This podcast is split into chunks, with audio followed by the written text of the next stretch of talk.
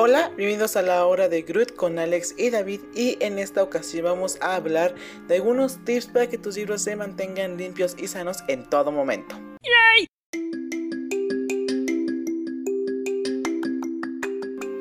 Tip número 1. Uno de los enemigos más grandes de nuestros libros es el sol. Así que es muy importante poder mantenerlos lo más lejos que podamos de este. Porque si no, este nos va a dejar muy feo. Y esto va a hacer que las hojas se vuelvan amarillas.